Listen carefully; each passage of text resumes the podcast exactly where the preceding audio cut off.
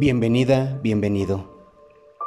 Estamos en el día 6 del reto de la colaboración, en el que descubriremos cómo colaborar en uno mismo es una inversión para toda la vida, para alcanzar y lograr las metas personales y entre todas la felicidad.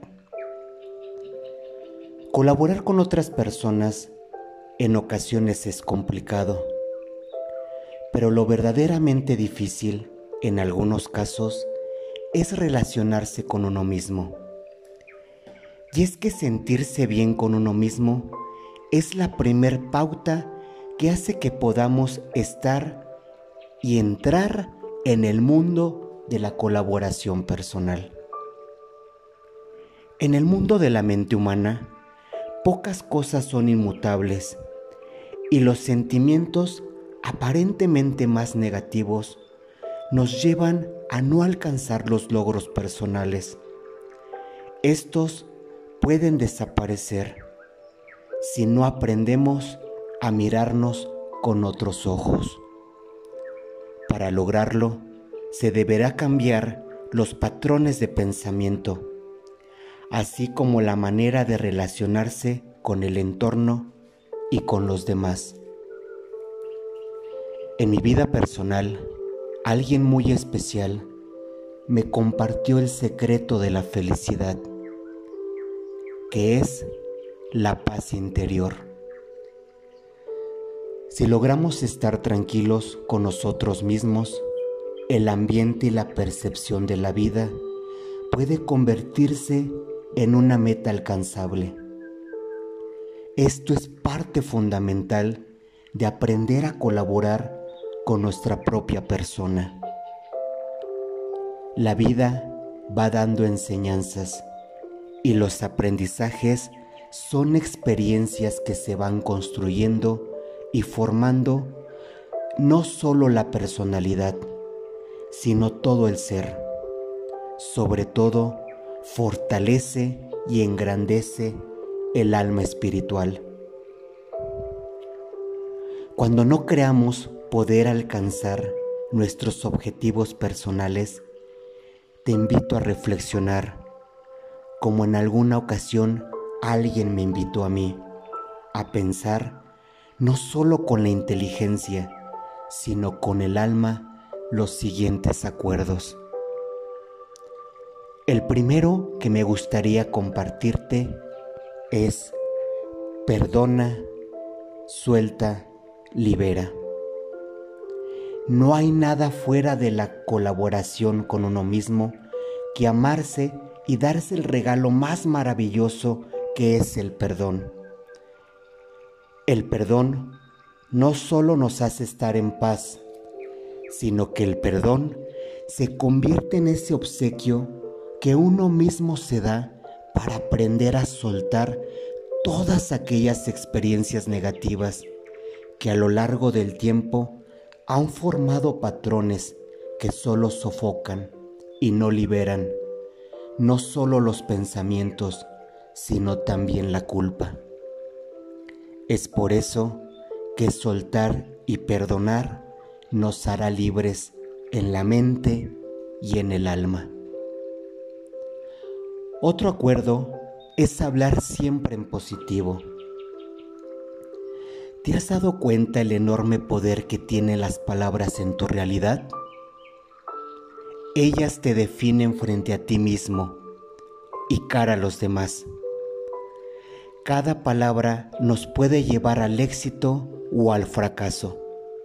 Y aprender qué decir y qué pensar puede ser un proceso doloroso, pero al final puede convertirse en el primer paso para acercarse a una vida más estable y sobre todo tranquila.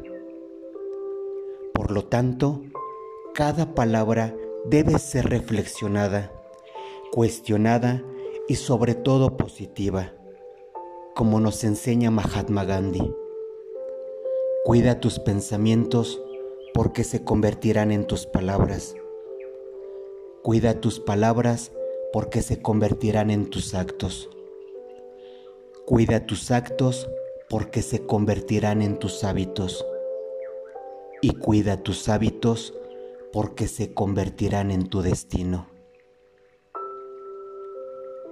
El siguiente acuerdo es meditar cinco minutos dos veces al día y visualizar situaciones positivas para ti y tus seres queridos. Darse un tiempo personal debe convertirse en algo fundamental durante la jornada. El pensar y sobre todo meditar en una creencia o una convicción puede ayudar a visualizar situaciones que favorezcan a las personas que más queremos y los actos se irán construyendo para el beneficio de las personas que nos rodean. Otro acuerdo es otorgar siempre amor. Otorgar amor es una convicción, es una decisión responsable convertida en acción. Algunas personas pueden dedicar tiempo y atención. Este es un regalo invaluable porque se dona uno mismo y hace que la otra persona sea capaz de mirar a los ojos y escuchar no solo las palabras, sino los silencios. Otra acción es aceptar a la otra persona no solo la perfección, sino también la imperfección.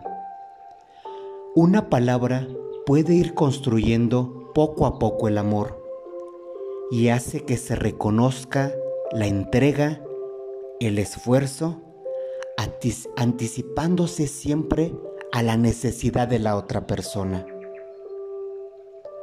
Otro acuerdo es guardar silencio en la turbulencia y evitar juzgar a las personas. Saber actuar en momentos difíciles implica una estabilidad emocional. Saber callar es parte de la prudencia, pero se adquiere a lo largo de la vida, ante los fracasos, las caídas y sobre todo volver a levantarse y volver a empezar, pues a veces las palabras no solo hieren, sino matan. Es por eso que colaborar con uno mismo no es caer en el juego de ser juez ante otros, porque al final de cuentas nos juzgamos a nosotros mismos. Debemos evitar en la mayoría de las posibilidades decir palabras negativas, sino todo lo contrario. Crecemos cuando cada palabra construye y ayuda a ser mejor persona. El último acuerdo es enfocar la atención en las cosas que más te agradan. Hacer lo que más nos gusta en la vida puede formar y construir cimientos firmes una colaboración personal. Cada actividad realizada debe alimentar al espíritu. Estar satisfechos con nuestra vida implica un reto y un trabajo personal día a día. Debemos aprender a amar y apreciar todo lo que hacemos. Se debe poner el alma y el tiempo en aquello que más nos agrada hacer. Como consecuencia, las pruebas difíciles pasan, pues no dejan de ser pruebas. Colaborar con uno mismo es amarse, reconocerse, aceptarse y sobre todo valorarse. Te invito a reflexionar hacia dónde vamos, cuáles son tus metas, cuáles son tus sueños y sobre todo cuál es tu reconocimiento personal. Te invito en estos minutos a respirar de manera profunda. Inhalamos, sostenemos y exhalamos. Inhalamos, sostenemos y exhalamos.